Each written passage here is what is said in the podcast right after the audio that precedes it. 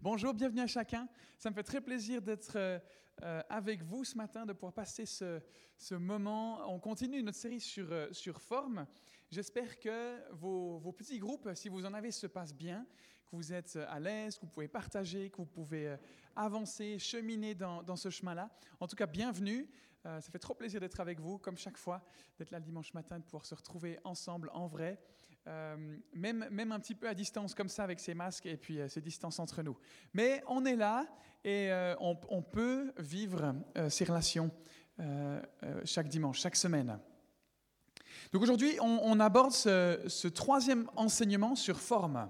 Forme, comme on l'a vu, c'est un acronyme. C'est chaque lettre représente euh, un, aspect, un aspect de notre personne, un aspect de notre caractère, de notre personnalité, de nos dons, de nos talents et autres.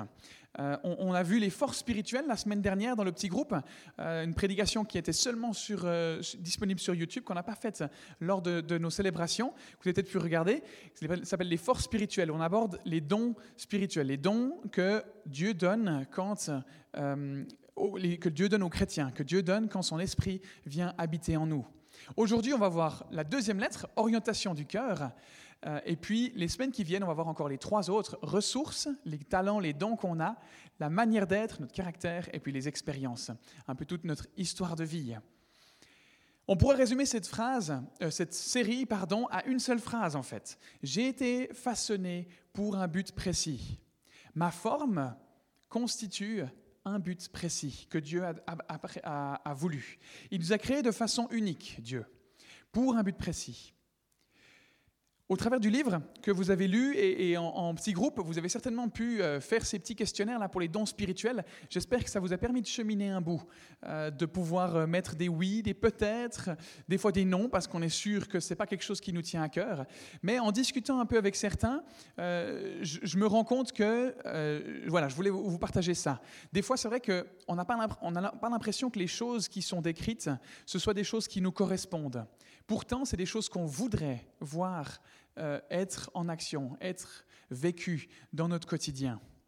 Ben ça, ça peut être une marque du fait que ce don spirituel, il est en nous. Si ça nous fait bouillonner, si c'est des choses auxquelles on aspire, pas forcément qui sont déjà là, bien développées, et c'est super, non, des choses auxquelles on aspire, qui ne sont pas forcément encore actives, mais auxquelles on aspire, où on se dit, ah mais tiens, ça j'aimerais bien. Ben, moi, j'aimerais vous encourager à essayer de creuser, à essayer de développer, à expérimenter, comme on l'a vu, pour justement voir si c'est quelque chose, c'est un non peut-être en action, mais qui peut se transformer en oui. C'est un peut-être parce qu'on se dit, c'est des choses qui m'attirent, mais je ne le mets pas en action non plus. Ça peut devenir un oui. Parce que les dons spirituels, c'est pas juste des trucs paf comme ça, puis on les maîtrise et puis tout va bien. Non, c'est des choses, comme beaucoup de choses dans la vie, pour lesquelles, avec lesquelles on doit cheminer, avec lesquelles on doit grandir, qu'on doit apprendre à amadouer, apprendre à apprécier, apprendre à développer. Donc si vous vous êtes dit, tiens, ça bouillonne en moi, mais ce n'est pas le cas, donc je mets non, eh ben moi j'aimerais vous inviter à reconsidérer ce non que vous avez mis et puis à essayer de le développer. Et cette semaine, on va donc voir l'orientation du cœur, ou comment vivre en harmonie avec ce qui m'habite, avec ce qui habite au plus profond de moi. Connaître ce- ce- ces éléments-là, c'est important. Parce que ça revient à connaître ce à quoi on aspire. Ça revient à connaître ce qui nous motive dans la vie, ce qui nous passionne, ce qui nous fait rêver, ce qui nous prend aux tripes, ce qui nous tient à cœur. Chaque être humain va réagir différemment dans différentes situations, en fonction euh, ben, des émotions euh, euh, et des- des situations qui se présentent en face de nous. Vous avez peut-être remarqué qu'il y a des choses dont vous vous souciez particulièrement et d'autres qui vous passent largement au-dessus. Des fois, vous dites, mais pourquoi il se prend la tête pour ça? Alors que, à l'inverse, peut-être que quelqu'un d'autre dit ça de vous. Il y a des personnes qui vont pleurer devant la moindre scène de film un tout petit peu émouvante, alors que d'autres vont rester complètement impassibles et puis euh, juste comme ça poser sur leur canapé les bras croisés. Il y en a d'autres qui, face à un sujet politique ou un sujet d'actualité, vont tout de suite s'emporter. Et d'autres qui vont dire, mais on s'en fiche en fait. On est différents. Certains sujets nous parlent, d'autres pas. On réagit même des fois à l'opposé de certaines personnes. C'est l'orientation de notre cœur qui peut parler dans, des situations comme ça. Ça peut être la source de cette différence entre une personne et moi-même. Voilà ce qu'on lit dans, les Proverbes, au, au chapitre 27 et au verset 19. Tout comme l'eau reflète un visage, le cœur de l'homme reflète l'homme. Notre cœur, c'est ce qui fait qui on est et pas une autre personne. Comme, comme notre reflet dans, dans l'eau, comme le dit ce proverbe-là. C'est ce reflet qui fait qui on est. On ne peut pas refléter quelqu'un d'autre. C'est suscité par Dieu pour un but précis. Une orientation du cœur qui est unique, une façon euh, d'être concerné par certaines choses et pas par d'autres, qui est voulue d'avance. On peut identifier dans la Bible trois éléments que notre cœur va déterminer sur notre vie. Et, ça, pour ça, vous pouvez prendre vos penses bêtes et le noter dans vos notes. Trois points. Le premier point, c'est mon cœur, il va déterminer ce que je dis. Ma façon de parler, elle est déterminée par ce qu'il y a dans mon cœur. Si j'ai le cœur joyeux, ben je vais être facilement enclin à encourager, à faire des blagues, à dire des trucs drôles. Si au contraire je suis triste, ben je vais être plus facilement enclin à être euh, fataliste, à dire des trucs un peu euh, euh, attristants, à être un peu plus déprimé. Parce qu'en fait, on parle en fonction de notre cœur. Voilà ce que, ce que Jésus nous dit dans Matthieu 12 au verset 34. En effet, la bouche exprime ce dont le cœur est plein. Notre bouche, c'est qu'un moyen d'expression de ce qu'il y a à l'intérieur de nous-mêmes. Deuxièmement, mon cœur, il va déterminer ce que je ressens, les ressentis. Hein, ça, c'est quelque chose qui est assez facile euh, qu'on sait. Hein. on va dire, bah, je le sens pas, je le ressens pas. des sentiments amoureux, on va dire que ça vient du cœur. Tout ce qu'on ressent, tout ce qu'on ressent de devoir faire, ça va venir de notre cœur. Voilà ce qu'on lit dans Hébreu 4 au verset 12.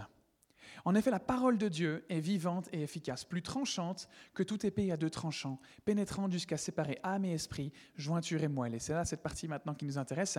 Elle juge, la parole de Dieu donc, les sentiments et les pensées du cœur. Donc le cœur a des sentiments et des pensées. Les ressentis viennent de notre cœur. Et troisième chose, la troisième chose, autre que ce qu'on dit et ce qu'on ressent, ce que, détermine, ce que le cœur va déterminer, c'est la manière dont j'agis. De mon cœur vient la façon dont je vais vivre, dont je vais me mettre en action ou, pas me mettre en action. Voilà ce qu'on lit dans Proverbe 4 au verset 23. Garde ton cœur plus que toute autre chose, car de lui jaillissent les sources de la vie.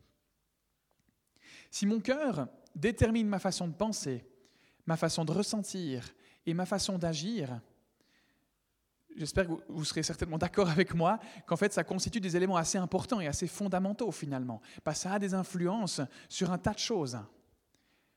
Ça vient guider un grand nombre de mes décisions, ça vient guider un grand nombre de mes choix et des directions que je vais prendre dans la vie. C'est un peu notre système de guidage interne, c'est un peu notre boussole, un peu notre GPS. En introduction à cette série, on a vu le verset de, Job, au chapitre 10, le verset 8 qu'on va relire là maintenant. Tes mains m'ont façonné, elles m'ont créé, elles m'ont fait tout entier. Ce cœur qui nous sert de système de guidage interne, c'est pas le fruit du hasard. Il a été pensé et façonné par Dieu, comme le dit ce verset. Il a été créé par Dieu. Peut-être qu'on a reçu vous avez remarqué ça la semaine passée, le même don spirituel que quelqu'un d'autre. Mais l'orientation de notre cœur, elle est unique. Et c'est cette orientation du cœur qui va aussi déterminer la façon dont on va utiliser ce don spirituel. Donc même si le don spirituel est identique pour certaines personnes, la façon de l'utiliser en fonction de par quoi on est habité va être différente.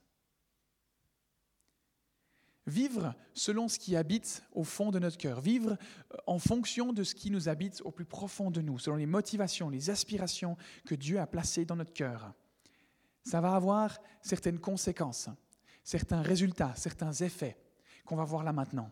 Donc Colossiens 3 au verset 23, on lit la chose suivante. Tout ce que vous faites, faites-le de tout votre cœur, comme pour le Seigneur et non pour les hommes L'apôtre Paul, qui est l'auteur de ce texte, il nous encourage par ce verset à faire les choses à fond, à faire les choses de tout notre cœur, à faire les choses à 100%. Pas à moitié, pas juste un petit peu, pas de façon superficielle. Ce qui nous permet de faire ces choses à fond, ce qui nous permet de faire les choses à 100%, c'est notre motivation. C'est quand on pense et on sait qu'on est convaincu par ce qu'on fait. C'est ça qui fait qu'on va se donner à fond. Investissons dans les choses qui nous motivent. Investissons dans les choses qui nous tiennent à cœur. Ce n'est pas là par hasard. Comment est-ce que je peux savoir si ce que je vis, c'est le résultat de ce, de ce à quoi j'aspire, de ce qui me motive? Comment savoir si ce que je vis correspond à l'orientation profonde de mon cœur, de cette orientation du cœur que Dieu m'a donnée? C'est ce qu'on va voir maintenant. On va identifier trois éléments de réponse qui nous permettent de répondre à ces questions. Trois éléments qui nous permettent de nous sentir à la bonne place. Bah, des fois, on, se pose la question. On se dit, mais ouais, bah, j'aime bien faire ça, mais est-ce que vraiment c'est ce qui me correspond hein? Il y a plein de jeunes qui vont se poser cette question quand ils quittent le gymnase ou quand ils quittent l'école et qui cherchent un apprentissage. D'autres vont se poser cette question à 30 ans, quand ils ont fait une formation, passé quelques années à faire leur métier, et puis ils vont se dire, mais en fait, je ne suis pas vraiment rejoint par ça. D'autres encore à 40 ans, par la crise de la quarantaine, qui vont se dire, ou de la cinquantaine, euh, où on va se dire, ah mais en fait, là j'ai vécu ça pendant 10 ans, 15 ans, 20 ans, 25 ans. En fait, je me rends compte que j'ai besoin de changement, j'ai besoin d'autre chose. Qu'est-ce qui correspond à ce à quoi j'aspire? Premièrement, une des choses qui va faire qu'on va se sentir à notre place, qui va, qui va faire qu'on se sent euh, en adéquation avec l'orientation de notre cœur, c'est l'enthousiasme. Quand on fait ce qu'on aime, on éprouve du plaisir. Si vous faites quelque chose et que vous n'avez pas de plaisir, c'est pas forcément utile. Il y a des choses, on ne peut pas les éviter. Hein. Faire sa déclaration d'impôt, euh, faire la cuisine si on n'aime pas, on est obligé de se nourrir, on est obligé de payer ses impôts. On est d'accord, je ne suis pas en train de parler de ce genre d'aspect-là. Mais tout ce pourquoi on a le choix, si c'est des choses qui ne suscitent pas d'enthousiasme, qui ne suscitent pas de plaisir, peut-être qu'on peut se poser la question si on est à la bonne place. Quand ce qu'on fait répond à nos aspirations, on va être naturellement motivé. On n'a pas besoin de quelqu'un pour nous fixer des objectifs, pour nous dire quoi faire, comment faire, quand faire. On va le faire nous-mêmes. On va y réfléchir par nous-mêmes. On va trouver des solutions par nous-mêmes. On va trouver des idées par nous-mêmes. Pourquoi? Parce qu'on est enthousiaste, parce que ça nous motive, parce que ça correspond à qui on est. Dans l'Ecclésiaste 2, on lit le verset suivant. Mon cœur était réjoui par tout mon travail. Vous pouvez le mot réjoui dans vos notes. Est-ce que vous avez du plaisir dans votre travail? Est-ce que vous avez du plaisir dans votre apprentissage, dans vos études, dans votre domaine d'implication dans l'Église, dans d'autres domaines où vous êtes investi, par exemple dans des associations ou autres? Est-ce que vous avez du plaisir? Est-ce que vous êtes réjoui par votre travail, réjoui par votre investissement? Si ce n'est pas le cas, ben c'est peut-être que ça ne correspond pas bien à qui on est. Je ne crois pas que Dieu veut qu'on veuille notre vie, euh, veut qu'on vive notre vie pardon, en subissant les différentes choses qu'on fait. Je crois qu'il veut au contraire qu'on en profite pleinement. Il a mis des choses à disposition pour qu'on les utilise, pour qu'on en profite. On est en vie pour profiter de ce que Dieu nous a donné. Si on n'est pas motivé par le travail qu'on a, ou par les études qu'on fait, ou par notre engagement bénévole dans quelque chose, peut-être qu'on n'est pas à la bonne place. On passe de nombreuses heures dans nos journées, la majorité, hein, souvent de 8 heures du matin à 5 heures le soir, au travail. après, voilà, on passe la soirée, il y a la nuit aussi, mais c'est l'endroit où on passe le plus de temps. Si ce n'est pas un truc qui nous motive, si ce n'est pas un truc qui nous accomplit, qui nous fait nous sentir bien, enthousiastes, motivés, moi, je trouve dommage. Moi, je n'ai pas envie de passer 8 heures de ma journée à un endroit où en fait je suis pas bien. Juste pour les vacances, juste pour les soirées entre amis, juste pour le sport que je peux vivre, juste pour gagner de l'argent, pour pouvoir partir, m'acheter une voiture, faire, faire quelque chose d'autre qui me plaît vraiment. Non, autant travailler à un endroit qui me fait du bien, qui me fait plaisir, pour lequel je suis enthousiaste au travers d'une vie où on vit conformément à l'orientation de notre cœur, eh ben, on va être satisfait. On va être satisfait parce qu'on va se donner à fond, parce qu'on va euh, proposer quelque chose de qualité. Si j'aime faire quelque chose, je vais le faire bien, parce que ça me tient à cœur. Et si je le fais bien, eh ben souvent, il y a d'autres personnes qui vont en profiter aussi. Donc je vais moi-même être satisfait, mais en plus, je vais permettre à d'autres d'en profiter. On a besoin d'enthousiasme dans ce qu'on fait. Le deuxième résultat, la deuxième conséquence de vivre selon ce qui nous anime au plus profond de nous-mêmes, c'est l'efficacité. Quand on aime faire ce qu'on fait, qu'on est doué pour ce qu'on fait et qu'on a du plaisir à le faire, on le fait bien. Et c'est certainement une des clés de la productivité. Faire ce qu'on aime faire. Les choses qu'on repousse à plus tard. Il y a peut-être des choses comme ça, vous dites, ah mais ça je ferai demain. Puis demain, en fait, on repousse encore au lendemain, et puis encore au lendemain, et puis encore au lendemain. Souvent, ce pas des trucs qui nous passionnent. Au contraire, c'est des choses que justement, on voudrait bien pouvoir effacer, supprimer. Les choses qui nous plaisent, on les fait tout de suite. On est efficace on est productif. Un autre mot qu'on pourrait utiliser pour parler de cette réalité de l'orientation du cœur aujourd'hui, c'est la passion. La passion, c'est la motivation profonde qui fait qu'on va se donner à fond, qui fait qu'on va y consacrer du temps, qui va faire qu'on sera efficace, qu'on va pas euh, penser ah ben, ben j'ai déjà passé une heure sur ce truc, j'arrête. Non, parce que ça nous passionne, parce que ça nous motive, on va y passer du temps, parce qu'on aime ça. Dans la Bible, il y a de nombreux exemples de personnes qui étaient passionnées et puis qui ont mis les choses en œuvre, qui, qui se sont mis en action. Et ces passions, ce n'était pas juste eux qui les voulaient. Je pense que c'est Dieu qui les a placés là. C'est Dieu qui les avait appelés à ça. L'exemple de Moïse. Il avait ce peuple juif à cœur qui était en esclavage en Égypte. Il s'est consacré à ça.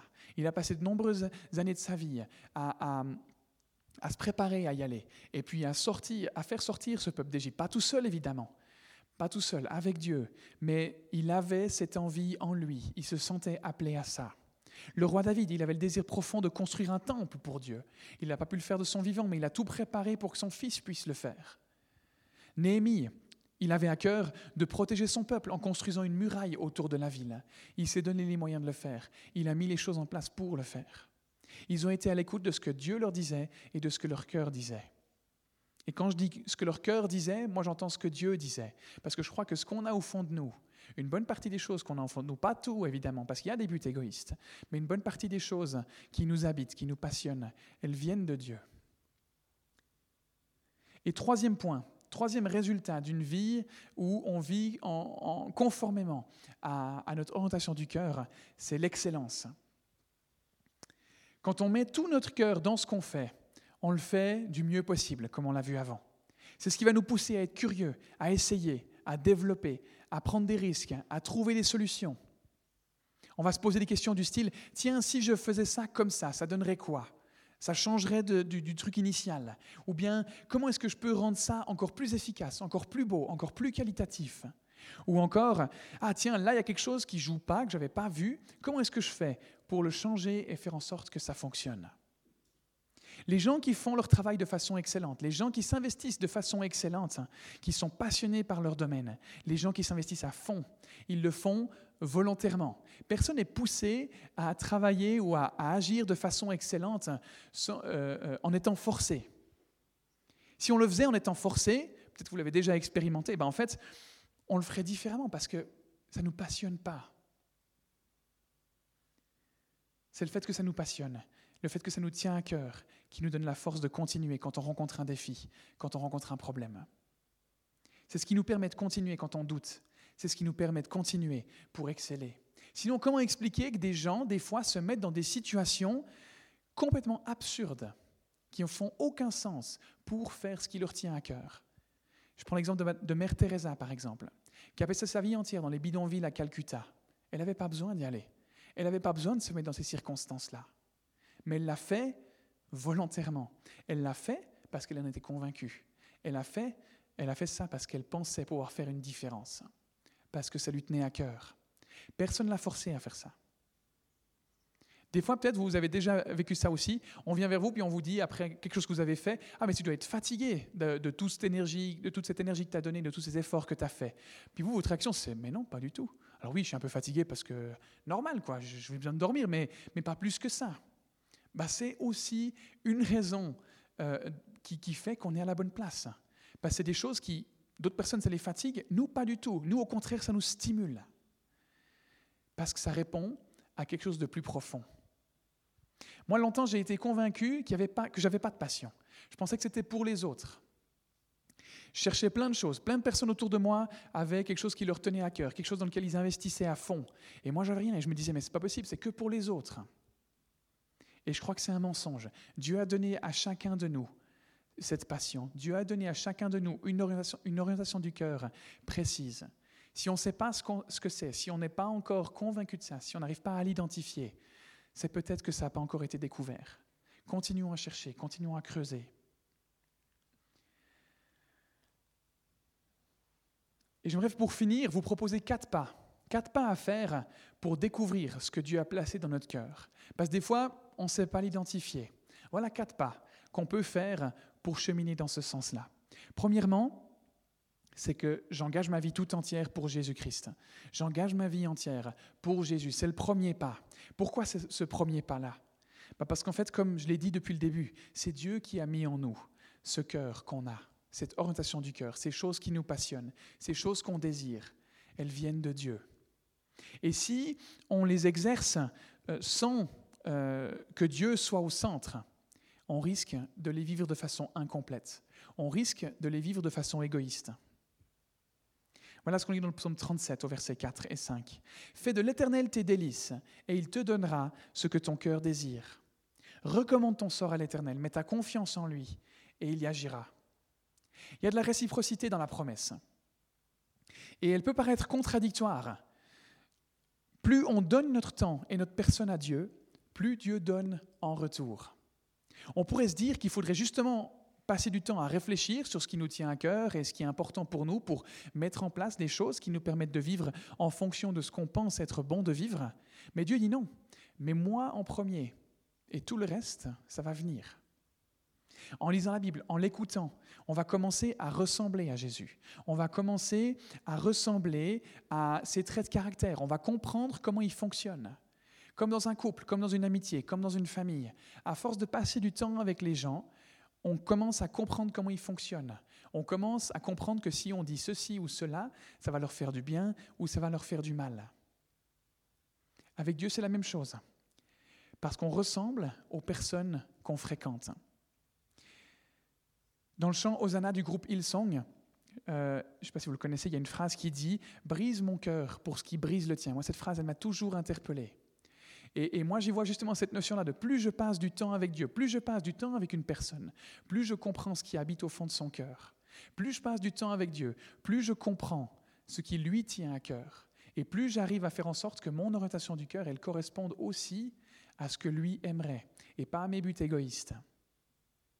Deuxième point, deuxième pas qu'on peut faire pour découvrir cette orientation du cœur, c'est d'examiner ce que j'aime vraiment faire j'examine les choses qui me tiennent à cœur.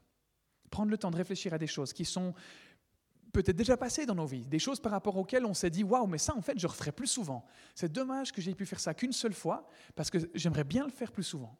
Ça, ça peut être un signe de quelque chose qui est important pour nous. Voilà quelques questions qu'on peut se poser, que vous retrouvez dans vos notes aussi. Qu'est-ce qui me passionne? Pour examiner hein, ce, ce, qui nous tient à cœur. Qu'est-ce qui me passionne? Qu'est-ce qui me fascine? Qu'est-ce qui, quand j'y pense, en fait, ça me fait vibrer?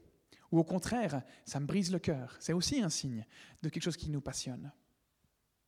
Quand on fait quelque chose de tout son cœur, on ne s'ennuie pas. Est-ce que vous êtes déjà... Euh, non, ça fait, pardon, je l'ai déjà dit tout à l'heure, je ne vais pas le répéter. Euh, deuxième question qu'on peut se poser, c'est qu'est-ce que j'aime profondément faire? Un peu la même chose que la première, peut-être c'est une tournure qui vous parle plus. Qu'est-ce que j'aime faire? À quoi, quand j'ai du temps, qu'est-ce qui me passionne? Qu'est-ce que j'aime faire? À quoi est-ce que j'aime consacrer mon temps? Troisième question qu'on peut se poser en quoi est-ce que je suis doué? Quelles sont mes compétences? Quels sont mes talents? Informatique, manuel, euh, administratif, sportif, musical, culturel, peu importe. Qu'est-ce qui me tient à cœur? En quoi est-ce que je suis doué? Et quatrièmement, euh, pas une question, mais, mais une phrase à compléter. Ce que je réussis le mieux dans la vie, c'est. Galates 6, au verset 4, nous dit la chose suivante. Que chacun examine son cœur, non ses propres œuvres, pardon. Et alors il aura de quoi être fier par rapport à lui seul, et non par comparaison avec un autre. Prendre le temps de réfléchir aux choses, de faire le tri entre ce qui nous plaît et ce qui ne nous plaît pas. Des fois, on est investi dans tellement de choses euh, différentes, en fait, qu'on ne prend pas le temps de réfléchir à si ça nous plaît ou non. On fait simplement comme ça, parce que c'est organisé, parce que c'est prévu, et on fait. C'est important à considérer. C'est important de, euh, pas assez fatigué à mille et une choses différentes, où on s'investit finalement pas complètement à chaque fois. Bien sûr, il y a des moments où on sera fatigué. Bien sûr, il y a des moments où on sera découragé dans certaines situations, dans certains domaines d'implication, dans notre travail. Mais c'est peut-être pas ça qui habite au fond de nous. Parce qu'au fond, on sait que ça nous plaît. Mais si au fond, on sent qu'on est découragé vraiment de façon importante et puis qu'on n'est plus du tout euh, en accord ou plus du tout motivé par ce qu'on fait, peut-être que c'est le temps de changer. Troisième pas que j'aimerais vous encourager à faire, c'est le suivant. J'explore les différentes options. Un des meilleurs moyens pour découvrir ce qui me tient à cœur, ce qui me motive le plus, c'est d'essayer, c'est d'expérimenter, c'est de découvrir différentes options. N'ayons pas peur d'essayer de nous investir à différents endroits. Il y a plusieurs jeunes de l'Église qui ont récemment fait des stages pour découvrir dans quel domaine ils aimeraient travailler. C'est super, c'est génial parce que ça nous permet de découvrir un domaine, de juste pouvoir se dire, ah tiens, ouais, là il y a des trucs qui me plaisent ou qui ne me plaisent pas. On a besoin d'essayer. Avant d'avoir essayé, c'est difficile de savoir si ça nous plaît. Alors des fois, évidemment, si, si ce n'est pas du tout en accord avec notre caractère ou avec nos compétences, ça va de soi. Mais des fois, ça vaut la peine de tenter le coup. Et des fois, on se dit, bah non, j'ai trop peur ou, ou je ne vais pas perdre mon temps à faire ça, donc j'essaye pas, et on rate peut-être une occasion. Si on a déjà essayé plusieurs choses et qu'on s'est dit, bon, ben, en fait, il n'y a rien qui me plaît à fond, ben, on va essayer, on va se contenter de choses un peu moyennes comme ça. Et moi, j'aimerais vous encourager à ne pas vous arrêter à ça, à continuer à chercher, à continuer à essayer, jusqu'à trouver cette chose ou ces choses qui vous font vibrer, qui vous passionnent. sur le long terme, ça peut être profitable de, euh, de, s'adapter ou de se, mettre dans quelque chose où en fait on a un bon salaire, où les conditions elles sont plus ou moins stables, et, où en fait parce qu'on travaille de 8h à 17h, après on a notre soirée, c'est tranquille. Et sur, sur le court terme, ça paraît avantageux, mais sur le long terme, c'est usant. Sur le long terme, être à un endroit qui nous passionne, qui nous motive, plus qu'avec des conditions de travail ou des conditions de vie qui, qui, vont avec, c'est plus avantageux, je pense. Et quatrièmement, le quatrième pas que j'aimerais vous encourager à faire, c'est la combinaison des trois premiers. C'est je mets ma foi en action. Mettre en pratique ces trois premiers pas, s'engager complètement vis-à-vis -vis de Jésus. Dire, OK, ben, par la foi, en ayant confiance que Dieu a prévu quelque chose, que Dieu va révéler ce que j'ai au fond de mon cœur je vais me mettre en action. Je vais donner ma vie à Jésus, je vais faire une analyse des, choses que j'ai euh, vécues par le passé qui pourraient me plaire, et puis je vais essayer des nouvelles choses. On va de l'avant. Il a placé ces choses au plus profond de nous, et c'est à nous de pouvoir les découvrir.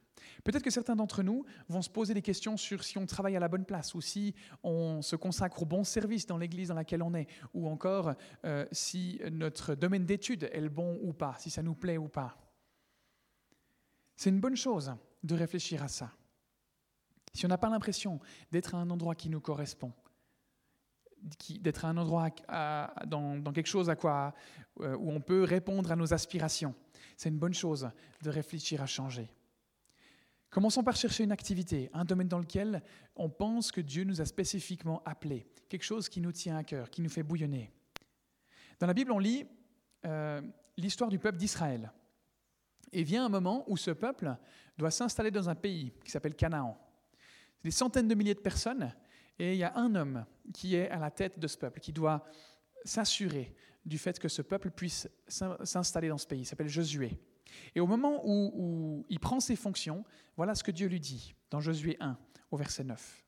Ne t'ai-je pas ordonné, fortifie-toi et prends courage Ne sois pas effrayé, ni épouvanté, car l'Éternel ton Dieu est avec toi, où que tu ailles. Beaucoup de personnes, beaucoup d'entre nous, on ne poursuit pas nos rêves, nos aspirations, et, on ne cherche pas à vivre ce à quoi on aspire. Beaucoup d'entre nous, on se contente du minimum. On se contente de la médiocrité. On a de la peine à développer, nos dons, à développer nos compétences, nos talents, nos intérêts. Et une des raisons principales à ça, c'est la même qui a fait peur, qui a paniqué Josué, c'est la peur. La peur, c'est certainement une des raisons principales, comme je disais, qui nous empêche de vivre conformément à ce que Dieu aimerait qu'on vive. comme c'était le cas pour Josué, comme Dieu lui dit là, n'aie pas peur, ne sois pas découragé, ne sois pas euh, déprimé, je suis avec toi. Elle va détruire énormément de choses, cette peur en nous. C'est très souvent elle qui va nous empêcher, là dans ce cas-là, hein, dans, le sujet qu'on aborde aujourd'hui, mais dans, dans un tas d'autres situations aussi, elle va nous empêcher d'être la personne que Dieu veut qu'on soit. Vous vous rappelez la parabole de Matthieu 25 dont je vous parlais, je crois que c'était la, semaine dernière, là? Le serviteur qui a caché l'argent qu'il avait reçu, trois serviteurs qui reçoivent de l'argent. Les deux premiers vont investir ce qu'ils ont reçu, et le troisième, il va l'enterrer. Et pourquoi il l'enterre? Parce qu'il avait peur. Parce qu'il avait peur de ce que le maître allait lui reprocher. Je savais que tu étais quelqu'un de dur et que, tu punis ceux qui n'utilisent pas bien ce qu'ils ont. Donc j'ai préféré pas prendre le risque de le perdre et je l'ai caché, je l'ai enterré. Le jour où on se tiendra devant Dieu et qu'il nous posera cette, question, qu'est-ce que tu as fait de ce que je t'ai donné? Cette parabole nous enseigne qu'on ne pourra pas utiliser cette excuse.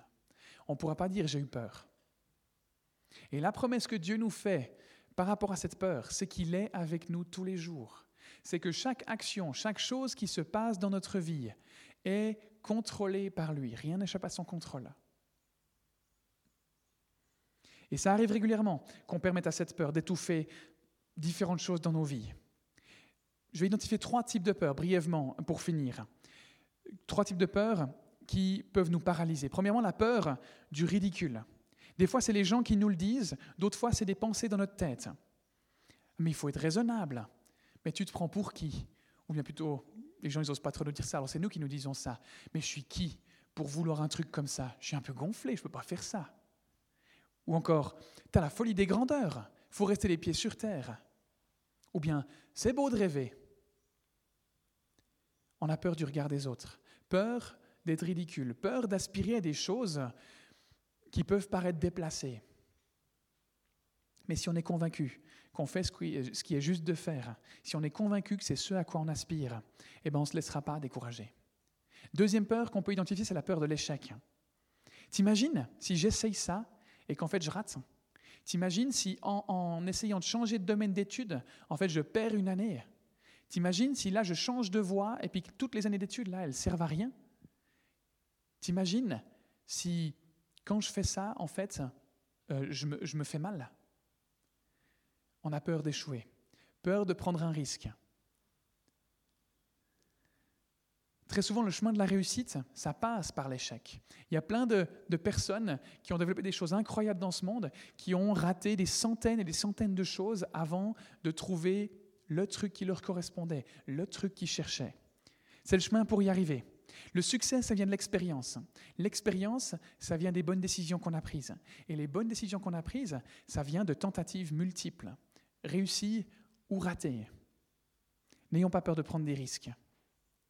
Et troisième peur, c'est la peur de l'inconnu. Cette peur, elle paralyse beaucoup de personnes et ça nous empêche de devenir tout ce que Dieu aimerait qu'on soit.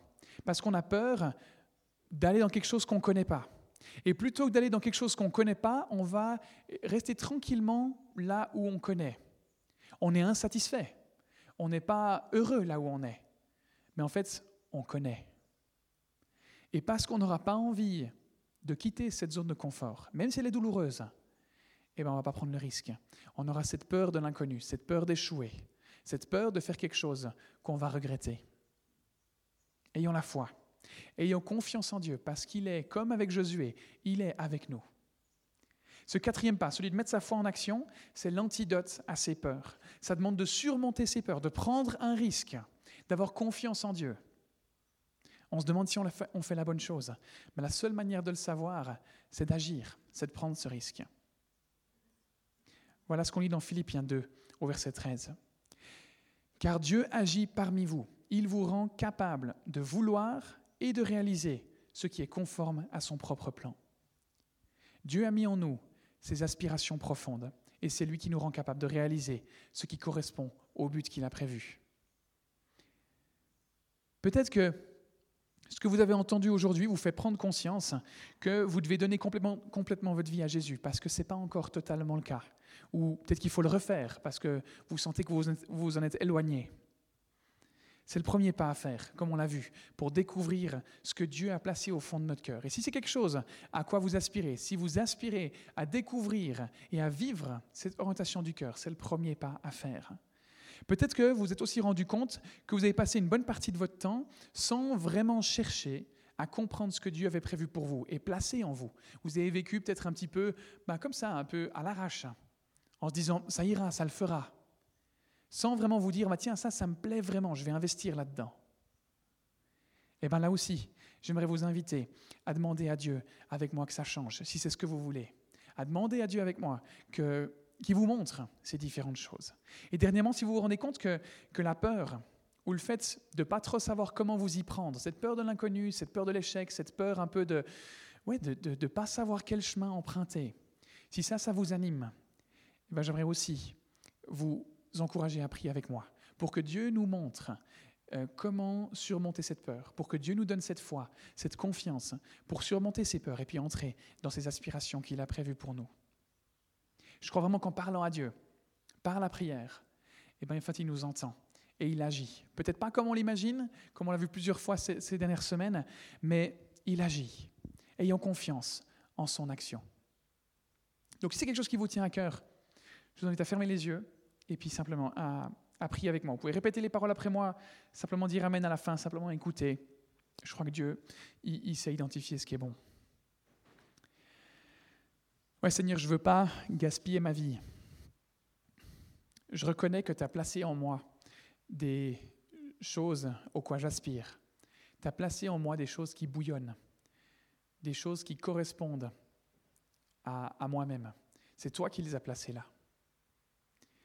Et euh, ouais, bah, j'aimerais reconnaître que, bah, comme ça, que c'est toi qui as placé ça en moi. Et j'aimerais te, mettre au centre. J'aimerais te soumettre tout ça. Parce que je sais que, parce que c'est toi qui as placé ça là, c'est toi le seul qui peut me permettre de les utiliser de la bonne façon.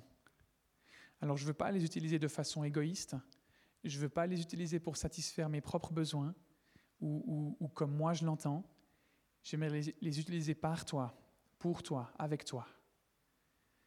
Montre-moi ces aspirations. Aide-moi à les identifier. Aide-moi à les comprendre.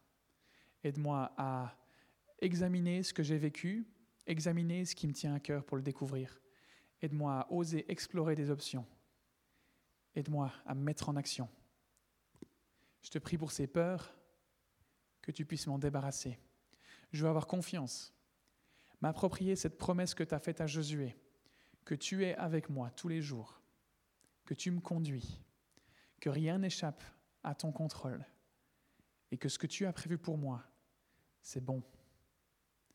Seigneur, je m'en remettre à toi et te demander que tu puisses m'aider à partir d'aujourd'hui à découvrir cette orientation du cœur, pour que je découvre les talents et tout ce que tu m'as donné de beau et de bon. Amen.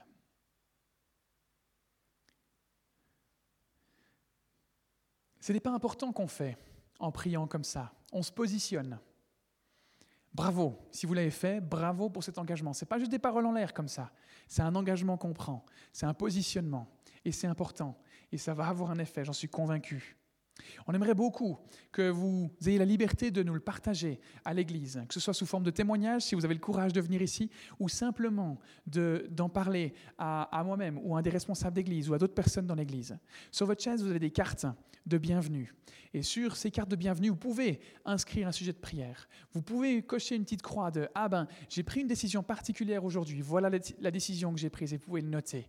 Ça nous encourage, ça nous permet de voir euh, ce qui se passe dans nos vies, ça nous permet de, ouais, de nous édifier les uns les autres et nous permettre de, ouais, de voir que Dieu agit dans nos cœurs, qui fait des miracles, qu'il agit et, et, et qui permet à chacun d'avancer et de grandir.